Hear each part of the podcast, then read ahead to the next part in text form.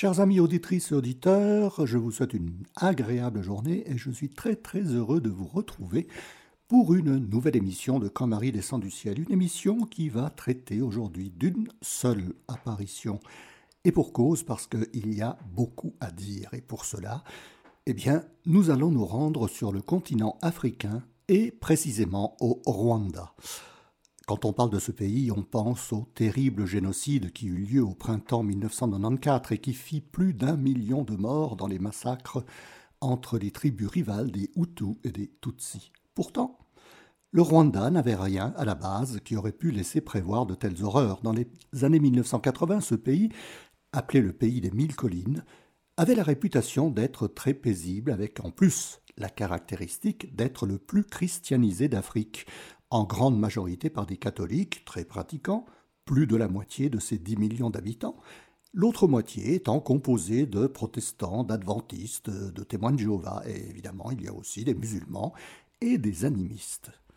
Son économie est prospère, basée essentiellement sur l'agriculture forestière, sur la culture du thé, dont il est le sixième producteur mondial. Il y a aussi euh, des mines d'étain, d'or, de minerais de niobium et de tantal, qui à l'époque n'étaient pas tellement extraits, mais on a trouvé le coltan, cet élément indispensable pour éviter l'échauffement des batteries de téléphone portable, un métal très prisé puisqu'il vaut les 50 francs le kilo comme minerai et près de 60 000 francs comme métal du minerai. C'est énorme, mais dans les années 80, ce n'était pas encore le cas.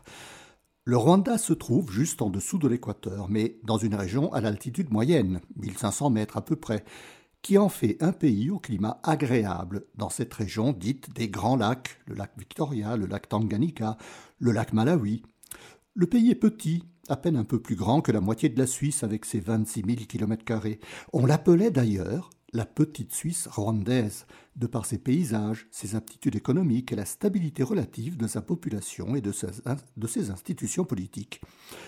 La capitale, Kigali, qui avait près de 800 000 habitants dans les années 80, avait déjà la réputation de ville la plus propre d'Afrique. Et pour terminer cette présentation du Rwanda, ajoutons que le pays est entouré de l'Ouganda au nord, de la Tanzanie à l'est, du Zaïre, devenu République démocratique du Congo à l'ouest, et du Burundi au sud. Il est situé sur les rives du lac Kivu à l'ouest. Toute la région est donc celle des Grands Lacs, mais elle est aussi une région volcanique avec quelques volcans en activité que les vulcanologues définissent de type dangereux. On disait du Rwanda des années 80 que c'était un je cite, vaste jardin verdoyant, parsemé de paroisses campagnardes, havre de paix et de sérénité.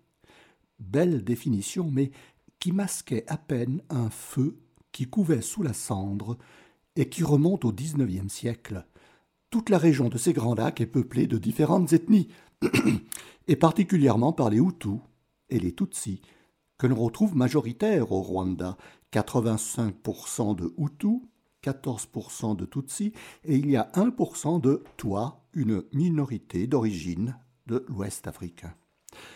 À la conférence de Berlin de 1885, l'Est de cette région avait été donné comme colonie à l'Empire allemand, y compris l'actuel Rwanda, d'où la présence de nombreux protestants.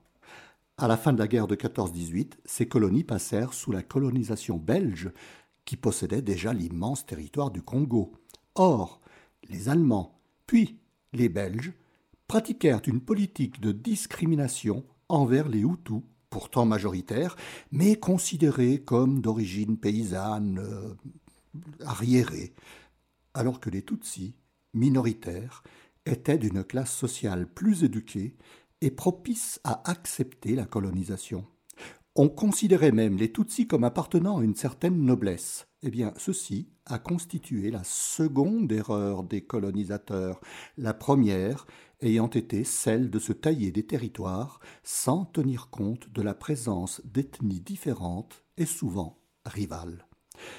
La troisième erreur a été faite lors de la décolonisation.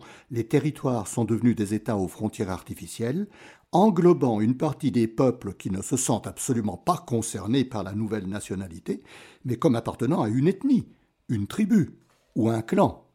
Certains peuples se sont retrouvés parsemés sur différents nouveaux États parfois avec l'anglais comme langue nationale ou le français. Eh bien, s'étaient créées indirectement des zones à conflit, pour ne pas dire de véritables poudrières qui auraient pu exploser à la moindre étincelle de révolte ou de violence. Eh bien, c'est ainsi qu'apparaissait le Rwanda devenu indépendant en 1961, qui adopta le français comme langue nationale, conjointement à un dialecte swahili, l'Ikiyarwanda, c'est assez difficile de prononcer ces noms africains, parlé par la totalité de la population, mais on garda aussi l'anglais et le swahili. Ceci afin de donner un semblant d'unité nationale à une population profondément divisée entre les Hutus, dominants et maintenant au pouvoir, et les Tutsis minoritaires et considérés comme des usurpateurs et des oppresseurs du temps de la colonisation. Ainsi, le pays aux mille collines, le havre de paix et de prospérité de cette Suisse d'Afrique centrale, eh bien, n'est qu'une façade pour l'étranger, car les Hutus pratiquent une forte ségrégation raciale envers les Tutsis, qu'ils soumettent à un travail forcé, à la limite de l'esclavage, ou qu'ils exilent dans le Burundi voisin, ou dans des camps presque secrets. Dans les mémoires des habitants, on se souvient de plusieurs massacres faits par les Tutsis au moment de la colonisation et d'autres plus importants faits par les Hutus dès l'indépendance. Mais tout cela reste dans le silence à l'insu de la communauté internationale qui n'a à cette époque qu'un seul souci, de pleine guerre froide, attirer dans son propre camp le plus grand nombre d'alliés pour les soustraire à l'influence de l'Union soviétique. Et c'est le développement économique et surtout le potentiel militaire qui intéresse les grands de l'Occident, et ils ne tiennent absolument pas compte de ce que certains appellent des querelles de village. oui, querelles de village, mais que personne n'ignore au Rwanda, dont l'esprit de vengeance couve sous la cendre et ne demande qu'à être rallumé à la moindre étincelle. Eh bien, c'est dans ce contexte que vont se dérouler les événements de Kibéo. Et Radio, Radio Maria Suisse Romande vous retransmet régulièrement la messe internationale en direct depuis le sanctuaire de Kibéo c'est dire l'importance de ces événements. Mais que s'est-il passé pour que ce village devienne un important sanctuaire marial? Eh bien, voyons tout cela dans l'ordre. Kibéo est un village de quelques milliers d'habitants qui se trouve dans la province de Boutaré, au sud du Rwanda, pas très loin de la frontière avec le Burundi. Il y a des écoles primaires et aussi un collège secondaire qui accueille principalement des jeunes filles internes, plus d'une centaine, venues de tout le Rwanda. Elle se prépare à devenir secrétaire ou maîtresse d'école primaire. L'établissement est tenu par trois religieuses de la congrégation des Bénébikira, les filles de la Vierge Marie, et par des enseignants laïcs, mais bien que dirigés par des religieuses, il n'y a pas de pratique religieuse dans l'établissement qui n'a même pas de chapelle. La foi semble n'être qu'une façade de bonne conduite, sans véritable adhésion aux croyances profondes qui est souvent même inexistante. Le samedi 28 novembre 1981, dans la journée sans précision exacte du lieu et du moment, une pensionnaire du collège, Alphonsine Mumureke, âgée de 16 ans, dit voir une dame d'une très grande beauté, ni blanche ni noire, qui se déclare être la mère du Verbe. Alphonsine reconnaît tout de suite la dame comme étant la Vierge Marie. L'apparition se répète dans les jours suivants. Alphonsine voit la Vierge, habillée de blanc, avec un voile bleu qui descend de sa tête sur tout le dos. Elle n'a pas de chaussures. Elle semble flotter au-dessus du sol, au milieu de nombreuses fleurs à ses pieds. Marie demande à Alphonsine de prier avec sincérité et de convertir ses compagnes du collège à prier et à avoir la foi. Elle a la tête légèrement penchée dans une attitude, selon ce que dira Alphonsine, je cite, d'une maman qui regarde avec tendresse son enfant debout devant elle. La Vierge a ses mains jointes sur sa poitrine et un chapelet autour de ses mains qui descend jusqu'au niveau de ses jambes. Très rapidement, une grande méfiance à l'égard d'Alphonsine s'installe dans tout le collège. Personne ne la croit. Surtout une de ses camarades de classe, Marie-Claire Mukangango, âgée de 21 ans, qui l'accuse même de possession démoniaque, de sorcellerie, et qui monte une véritable cabale contre Alphonsine pour qu'on la considère comme folle et dangereuse. Pendant les extases de ces apparitions, Alphonsine est même soumise à tout un ensemble de, appelons ça tests, pour démontrer qu'elle simule ou qu'elle est possédée par de mauvais esprits. Élèves et professeurs l'entourent, et ils tentent de la distraire et de démontrer la supercherie. Mais Alphonsine est tout absorbée par la vision et ne se laisse absolument pas perturber par ce qui se passe autour d'elle. Alors, voyant qu'il ne se passe rien, ben, la plupart des élèves et des professeurs ne prêtent plus attention à Alphonsine, en l'ignorant, et ainsi ben, les prétendues apparitions cesseront d'attirer l'attention. Mais certains manifestent néanmoins un intérêt, et ils seraient prêts à croire si la dame apparaissait aussi à d'autres jeunes filles. Alphonsine aurait demandé à la dame de se manifester à d'autres élèves pour qu'on la croie. Eh bien voilà que le mardi 12 janvier 1982, une autre pensionnaire, Nathalie Mukamazim Paka, âgée de 17 ans, voit aussi la dame que voit Alphonsine, et elle la décrit dans les mêmes détails. Cette fois, quelques élèves et quelques professeurs se réunissent au moment des apparitions aux deux jeunes filles pour réciter le chapelet.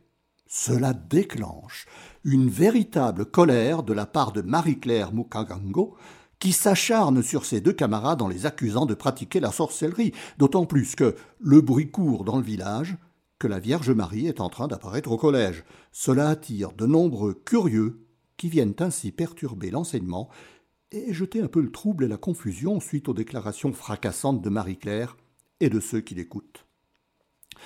Le mardi 2 mars 1982, un énorme coup de théâtre se produit au collège. Marie-Claire voit aussi la Vierge Marie, et dans les mêmes conditions et au même moment qu'Alphonsine et Nathalie. La nouvelle se répand rapidement, et elle est interprétée comme un signe évident de la véracité des apparitions, car Marie-Claire était la plus grande accusatrice de simulation et d'imposture de ces présumées apparitions. On vient alors de toute la région, et même de tout le Rwanda, pour voir les voyantes, et assister aux apparitions publiques qui ont lieu maintenant dans la cour de l'école, sur une place qui deviendra la place des apparitions. De très nombreuses personnes y assistent et on en dénombre plusieurs milliers le 31 mai et le 25 juin 1982. À cette dernière apparition, la Vierge dit à Alphonsine qu'elle reviendra le 15 août pour la fête de l'Assomption. Eh bien, cette annonce fait grand bruit dans tout le pays et on s'attend alors à ce que des milliers de personnes viennent assister à l'apparition. En prévision de cela, on installe dans la cour du collège une estrade en bois où les voyantes monteront afin qu'elles soient visibles par la foule au moment où se produira l'apparition. L'Office rwandais d'information fait même installer plusieurs haut-parleurs pour que l'on puisse entendre la conversation entre la Vierge et les voyantes. Les services de l'évêché de Boutaré se montrent assez complaisants envers tout ce qui est en train de se préparer pour le 15 août. Eux, ils ne donnent aucun signe et aucune consigne d'interdiction. Le 15 août, on dénombre plus de dix mille personnes qui sont venues de tout le Rwanda et même du Burundi, du Zaïre et de l'Ouganda. Elles espèrent toutes voir un miracle. L'apparition a lieu, elle dure plus de huit heures. Mais les jeunes filles ne voient pas la Vierge en même temps. Celle-ci apparaît à l'une d'elles, pendant que les deux autres prient ou chantent des cantiques, et cela dure toute la journée. Ben, en guise de miracle, la foule ne peut que constater l'extase qui touche chaque jeune fille pendant l'apparition, et aussi le fait qu'elle retombe lourdement sur le bois de l'estrade à la fin de l'extase. Le seul moment où Alphonsine, Nathalie et Marie-Claire voient la Vierge en même temps, c'est lorsque Marie est en pleurs, annonçant de grands malheurs pour le Rwanda si l'on ne prie pas suffisamment. Les trois jeunes filles se mettent alors à pleurer, à trembler, à frissonner en claquant des dents, car ce qu'elles voient est d'une très grande frayeur. D'après ce qu'elles disent, des fleuves de sang, des corps décapités, des gens qui s'entretuent, des cadavres restés dans les rues sans sépulture. La Vierge Marie dit aux jeunes filles que ces malheurs arriveront à cause de l'hypocrisie et du manque de foi des habitants, et qu'il faut se convertir et prier pour que cela n'arrive pas. La foule, qui voit les jeunes filles terrorisées, prend peur et en est attristée, mais après les explications des voyantes, les gens ne comprennent pas le message, ils ignorent et ils oublient même toutes les recommandations de la Vierge Marie, car ils s'attendaient à un miracle qui n'a pas eu lieu. Les apparitions se poursuivent, mais cette fois elles ont un caractère privé, il n'y a presque plus d'apparitions publiques. le 15 septembre 1982, Marie-Claire aura sa dernière apparition. C'est surtout Alphonsine qui voit la Vierge, laquelle lui dit le 15 août et le 28 novembre 1983 qu'elle désirerait une chapelle dédiée à la prière qui soit construite près du lieu des principales apparitions. Le 3 décembre 1983, Nathalie aura sa dernière apparition. Alphonsine continuera à avoir des apparitions jusqu'au 28 novembre 1989. Malgré le scepticisme des autorités religieuses, des médecins furent autorisés à examiner les jeunes filles pendant leurs extases. On les soumettait à différentes situations pour voir si elles ne simulaient pas. On les piquait avec des aiguilles, on passait même la flamme d'une bougie devant leurs yeux, qui restaient ouverts et insensibles. Pendant leurs extases, Alphonsine et Nathalie déclarèrent que la Vierge Marie les emportait dans une sorte de voyage, dans différents mondes, dans des lieux qu'elles décrivaient comme étant le ciel, le purgatoire et l'enfer. Pendant ces voyages mystiques, qui duraient plusieurs heures, les voyantes étaient longuement examinées par les médecins qui constataient que les jeunes filles étaient totalement absentes, comme absorbées par autre chose que ce qui se passait autour d'elles. La croyance, ou plutôt la crédulité, la superstition, et aussi le fait que la suspicion de sorcellerie n'est jamais totalement absente dans les mentalités africaines, ont suscité des troubles dus à d'autres jeunes gens qui disaient avoir aussi des apparitions. Dès 1982, on en comptait une dizaine, et en 1983, plus d'une trentaine. Parmi ces présumés voyants, il y a Emmanuel Segatachia, un non-chrétien, qui déclare voir le Christ pendant que les voyantes ont leur apparition. Cela dure du 2 juillet 82 au 2 juillet 83 il se dit investi d'une mission d'évangélisation. La plus active parmi ses voyants présumés est Valentine Niramugiza. Elle déclare voir la Vierge Marie le 15 mai 82. Puis, dans d'autres visions, elle aurait vu la préparation du génocide. D'autres jeunes gens disent la même chose, de façon très confuse et contradictoire, ce qui masque à peine une simulation dans ces fausses apparitions. Eh bien, devant la confusion et le désarroi qui commencent à envahir la foule, les autorités ecclésiastiques décident de réunir une commission d'enquête pour faire la lumière dans tout cela. Le 1er janvier 1988, l'archevêque de Kigali, monseigneur Vincent Yumva, consacre le Rwanda à la Vierge Marie et nomme un prêtre de la région de Kibéo, Augustin Misago, à la tête d'une commission religieuse médicale et scientifique chargée d'examiner les faits survenus à Kibéo est toujours en cours puisqu'Alphonsine a encore des apparitions. Cette commission écarte rapidement, les, écarte rapidement les faux voyants, et elle ne retient que les faits survenus en public pour les trois voyantes, Alphonsine, Nathalie et Marie-Claire. Dans son rapport médical, le docteur Fidel Sibomana relate Pendant leurs extases, on les piquait avec des aiguilles, mais elles ne réagissaient pas à la douleur. L'une d'elles a jeûné pendant plus de deux semaines sans séquelles. Un psychiatre les a interrogées et n'a décelé aucun trouble particulier. Euh, ce n'étaient même pas des filles très pieuses au départ. Les conclusions, basées sur un rapport de plus de dix mille pages, sont positives. Et le 15 août 1988, l'évêque de Boutaré, monseigneur Jean-Baptiste Gahamagni, autorise le culte public et la dévotion, la dévotion envers Notre-Dame de Kibéo, sous le vocable de Notre-Dame des douleurs. La décision de construire une chapelle des apparitions est prise et la première pierre de cette église est posée le 28 novembre 1992.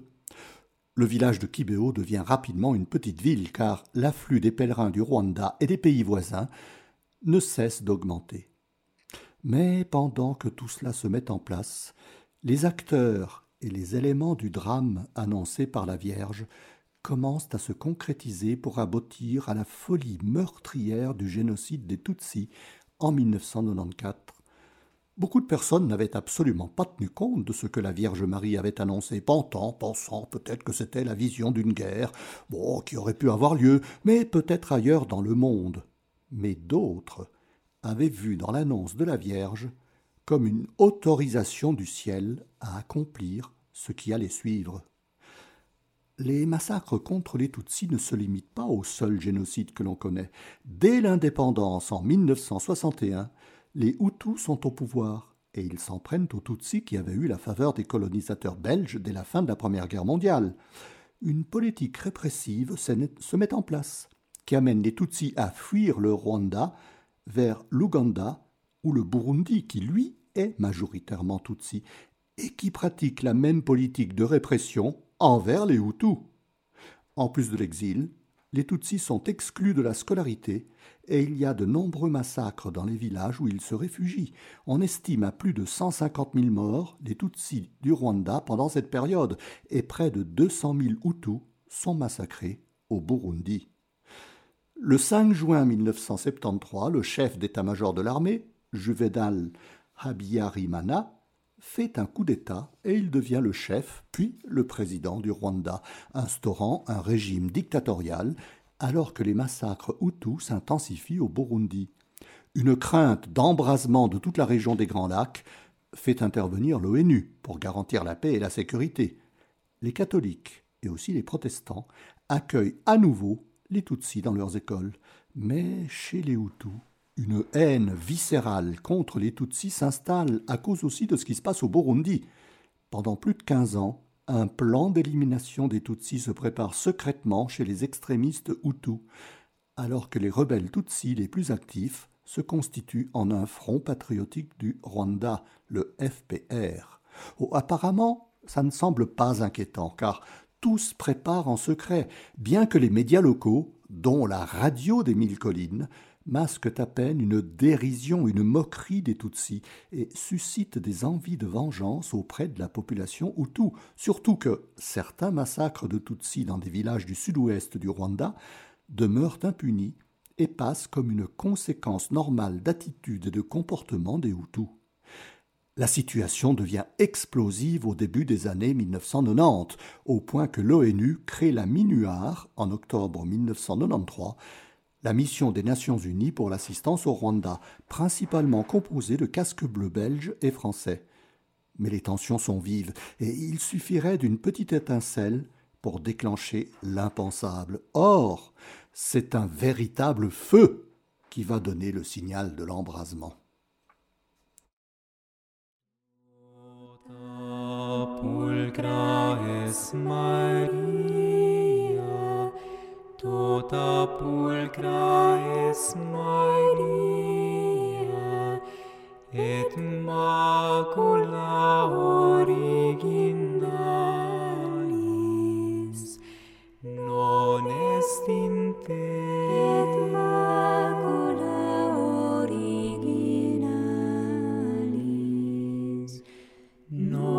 rest in te, tu gloria tu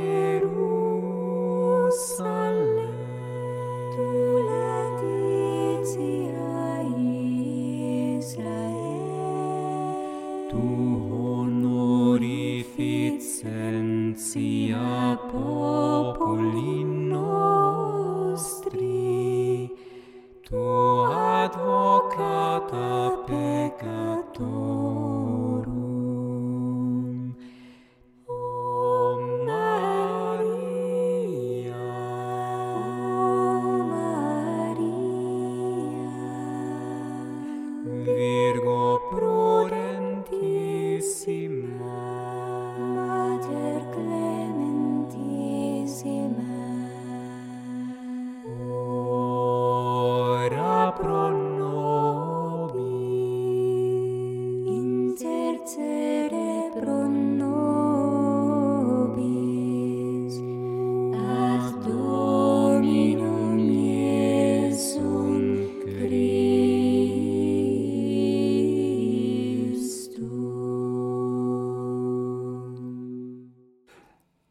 Voilà un peu de pureté dans ces horreurs qui vont suivre, pureté de la Vierge Marie, Tota pulcra es Maria, tu es toute pure, Vierge Marie, et la pureté de ces chants de Harpadei dont je vous parlerai un jour de ce groupe formidable. Eh bien, le véritable feu qui va donner le signal de l'embrasement, eh bien le voici. Début avril 1994, le président du Burundi, Cyprien Ntaryamira, et celui du Rwanda, Juvenal Abiyarimana, s'étaient rendus à Dar es Salaam, en Tanzanie, pour signer des accords de paix et des compromis entre Hutus et Tutsis. À leur retour, le 6 avril 1994, au moment de l'atterrissage à Kigali, leur avion est abattu par un missile. Cet attentat est attribué aux Tutsis et il donne le signal du début du génocide car les extrémistes Hutus assassinent en même temps la première ministre du Rwanda, quelques membres du gouvernement et quelques députés et ils instaurent un régime provisoire qui va commencer le massacre des Tutsis courant avril 1994. Les forces de l'ONU s'avèrent impuissantes à contrôler la situation et quittent le pays en laissant le Rwanda livré à lui-même. Oh, il n'est pas question de faire ici l'historique du génocide, mais les horreurs ont commencé à s'intensifier et à gagner tout le pays début mai 1994. L'Occident ne s'en souciait guère parce que, à cette époque, le président François Mitterrand et la reine Élisabeth II d'Angleterre se retrouvaient à Calais pour inaugurer le tunnel sous la Manche. Le Rwanda semblait oublié, dans une profonde indifférence. Le 15 mai, devant l'église de Kibéo, en ruine et remplie de cadavres, Valentine est en prière et dit voir la Vierge Marie. La radio est présente. Elle transmet les paroles de Valentine en direct. Valentine semble désolée de ce qu'elle entend. Un encouragement et un soutien aux Hutus qui massacrent les Tutsis. C'est une preuve évidente que l'apparition est fausse. Marie ne peut pas encourager un massacre d'innocents. C'est impensable. Ce massacre durera jusqu'à peu près la fin du mois de juillet 94, où les rebelles du FPR entrent au Rwanda et mettent fin au génocide, mais pas complètement au massacre qui se perpétue contre les Hutus maintenant, jusqu'en 1995. Au total, il y aura plus de 800 000 morts, en majorité Tutsis, en trois mois, et plus d'un million si l'on inclut aussi les Hutus.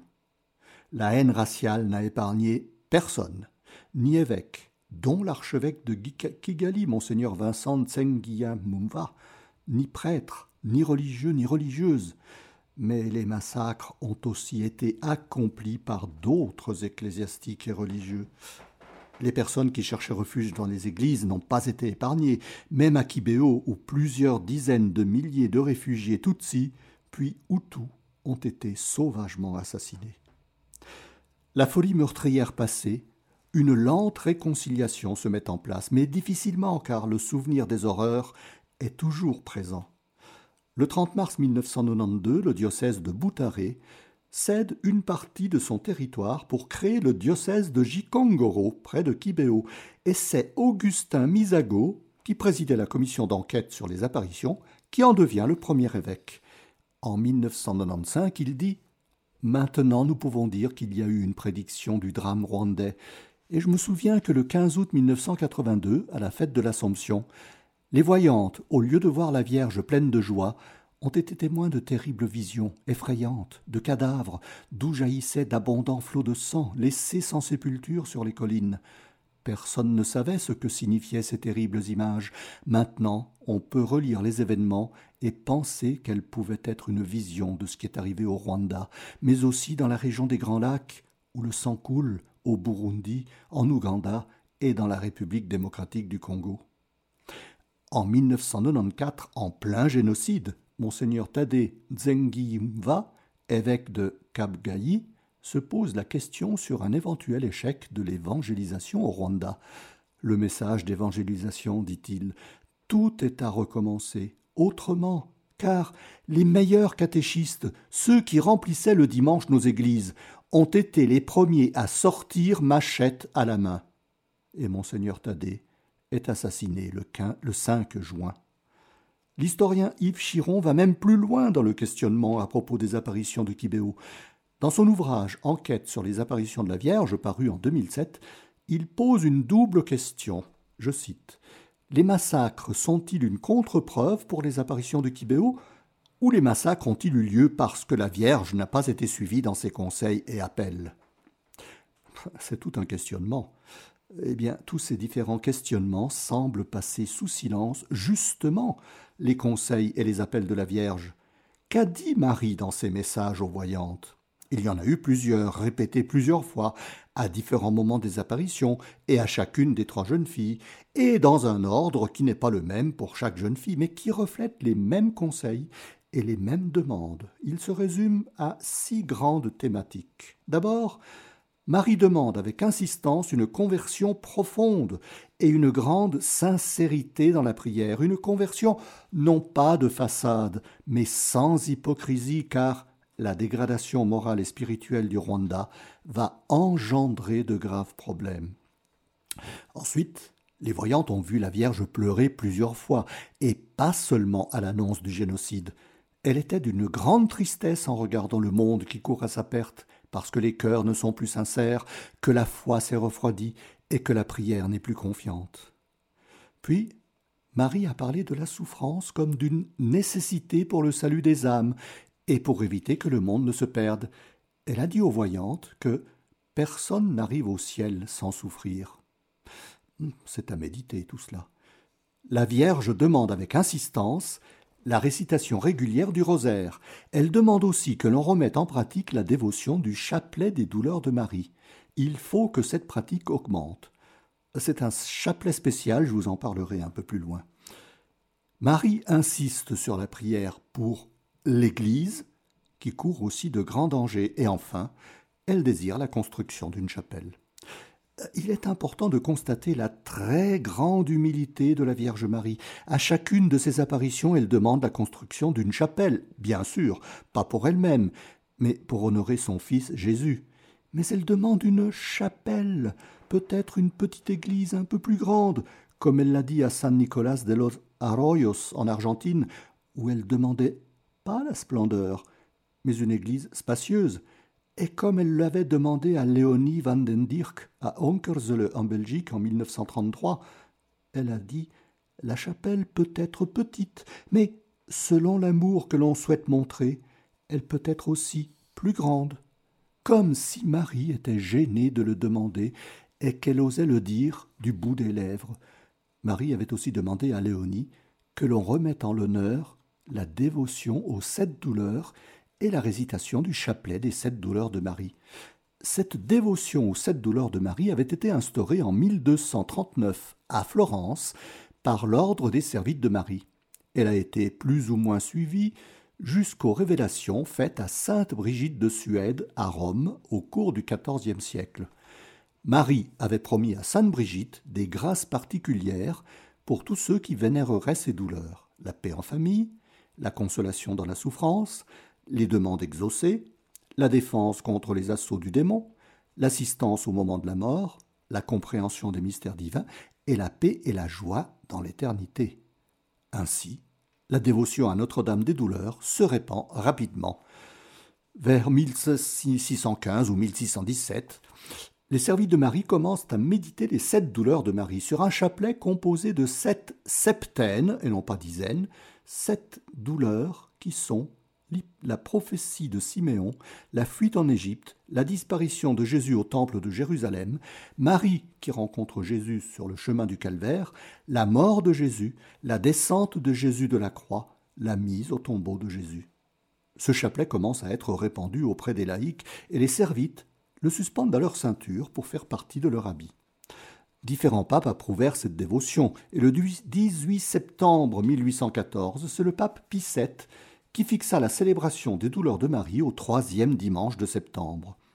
Au début du XXe siècle, le pape Saint Pie la place au 15 septembre, le lendemain de la fête de l'exaltation de la Croix glorieuse, sous l'appellation de Notre-Dame des douleurs, et il lui consacre tout le mois de septembre.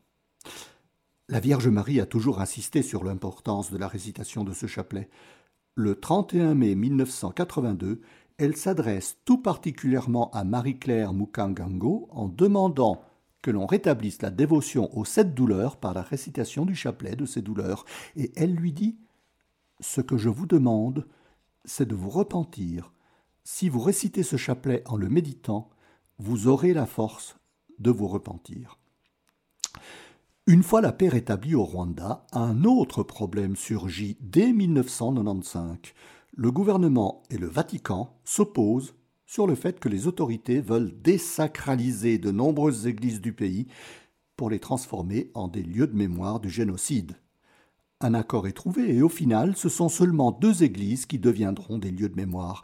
Mais un débat s'ouvre autour de l'église paroissiale de Kibéo, qui a été partiellement détruite et qui a eu plus de dix mille cadavres dans ses murs. Le gouvernement veut en faire un mémorial du génocide, alors que l'évêque de Gikongoro, monseigneur Misago, soutenu par le Vatican, veut restaurer le lieu de culte. L'affaire s'envenime lorsque le 7 avril 1999, lors de la commémoration nationale du génocide, le président du Rwanda, pasteur Bizimungu, accuse publiquement monseigneur Augustin Misago d'avoir participé au génocide. Il est emprisonné, à la grande stupéfaction de tous, et malgré les protestations du Vatican. Après un retentissant procès public, Monseigneur Misago est entièrement blanchi des accusations portées contre lui et libéré le 15 juin 2000. En 2003, un compromis fut trouvé. L'église de Kibéo sera restaurée en lieu de culte et à l'intérieur de l'église, on transformera une salle pour devenir le mémorial souhaité par le gouvernement.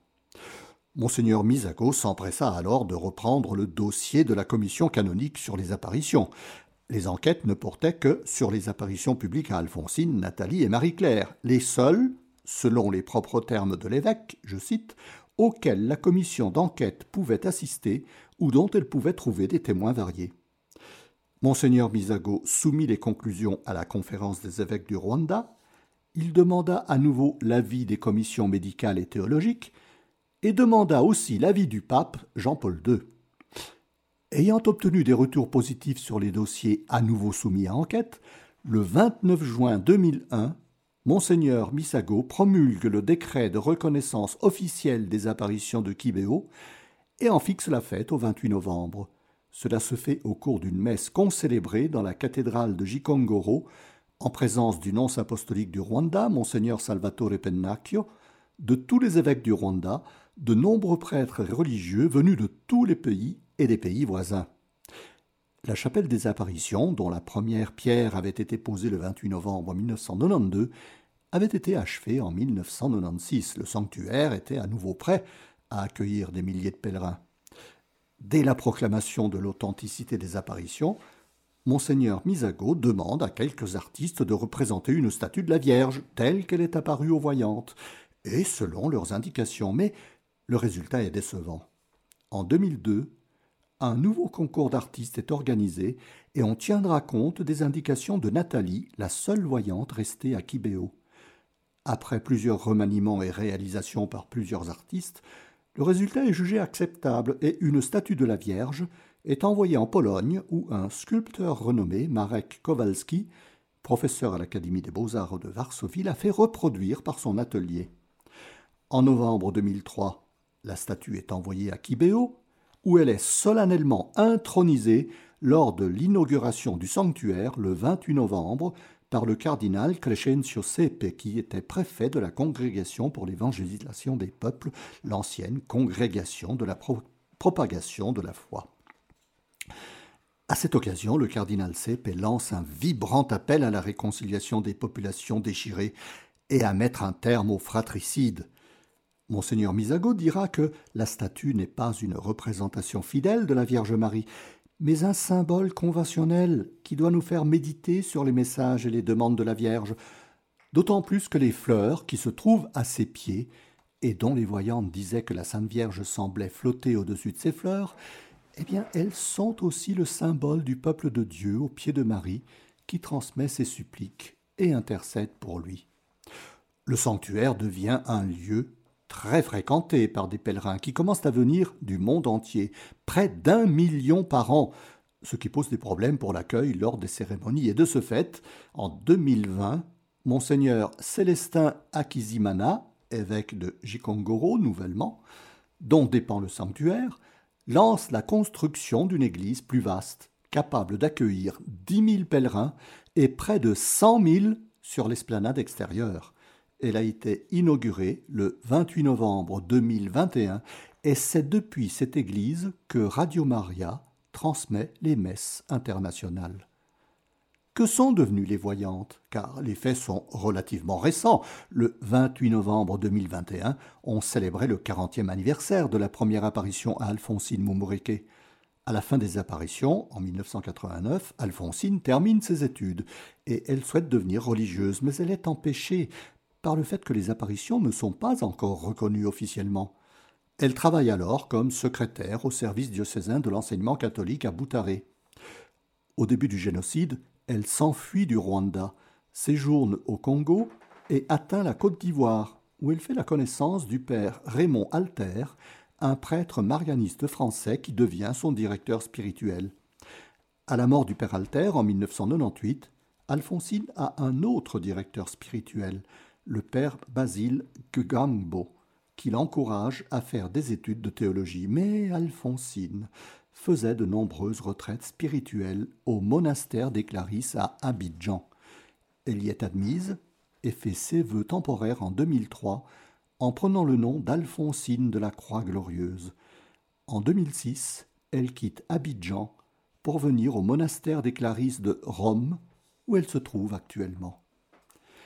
Nathalie Mukamazimpaka arrête ses études après sa dernière apparition du 3 décembre 1983 pour se consacrer à une vie de prière. Elle s'enfuit de Kibéo lors des massacres. Elle trouve refuge dans un monastère près de Bukavu au Congo. Elle va ensuite à Nairobi au Kenya et revient à Kibéo en 1996 où elle devient très active dans la vie du sanctuaire et dans l'accueil des pèlerins, ce qu'elle fait encore actuellement.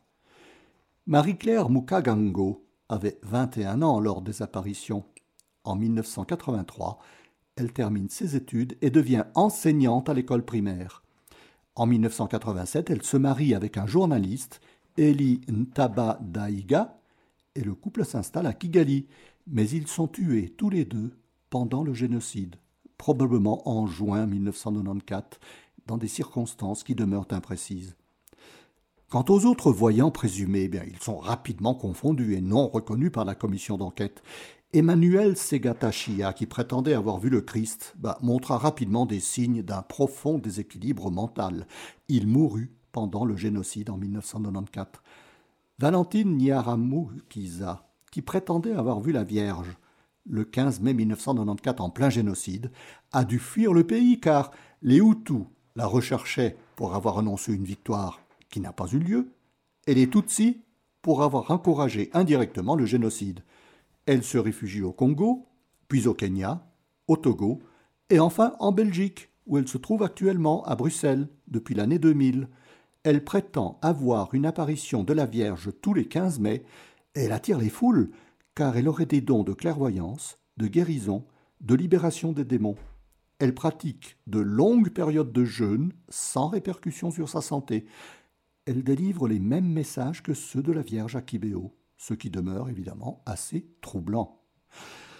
Eh bien voilà, chers amis, difficilement résumé l'histoire des apparitions martiales de Kibéo, difficilement car euh, le déroulement de ces apparitions s'est fait dans des conditions souvent confuses au vu des nombreux voyants et voyantes qui se contredisaient. Elles se sont déroulées en plus dans un climat et une atmosphère dramatiques, comme une annonce prophétique de ce qui allait se passer. Monseigneur Augustin Misago, lors de l'inauguration du sanctuaire en 2003, fait remarquer que cette annonce ne concerne pas seulement les événements qui allaient se passer au Rwanda. Il a dit à ce sujet L'avertissement de la Vierge à Kibéo est encore valide et concerne l'humanité tout entière, pas seulement le Rwanda et une période passée de son histoire. Il faut une conversion des cœurs pour obtenir une plus grande justice. Nous vivons dans une situation de déséquilibre mondial où les riches continuent à s'enrichir et les pauvres à s'appauvrir. C'est une situation honteuse que chacun devra évaluer selon sa conscience. Mais que ces paroles prononcées il y a vingt ans résonnent fort pour notre monde actuel. Il y a quarante ans, la Vierge Marie pleurait en voyant le monde aller à sa perte et en constatant l'hypocrisie de tous les chrétiens dits de façade. Eh bien, que dirait-elle en voyant nos sociétés actuelles qui basent leur mode de vie sur la recherche du plaisir individuel, de la satisfaction personnelle, au détriment des autres, et surtout des plus démunis, sur l'hypocrisie de tous ceux qui parlent de paix et de prospérité, et qui ne manquent pas de servir leurs propres intérêts ou l'enrichissement personnel, et où Dieu est totalement absent. Le déséquilibre mondial dont parlait monseigneur Misago il y a vingt ans est devenu de nos jours un déséquilibre social présent partout dans le monde. Faudrait-il voir l'annonce des horreurs du génocide rwandais par manque de foi et de prière confiante comme une annonce, pour notre époque, de prochaines révoltes sociales, voire de guerre civile, dans nos sociétés qui se déchristianisent, qui abandonnent la religion, qui ne prient plus, qui mettent l'homme à la place de Dieu? Alors, chers amis, prions, prions avec confiance, selon les demandes de la Vierge Marie à Kibéo, prions le chapelet des sept douleurs, et demandons un franc repentir pour que nous recevions une foi plus forte et plus courageuse qui nous rendra dignes du nom de chrétien. Eh bien, chers amis, je vous donne rendez-vous pour un prochain Quand Marie descend du ciel.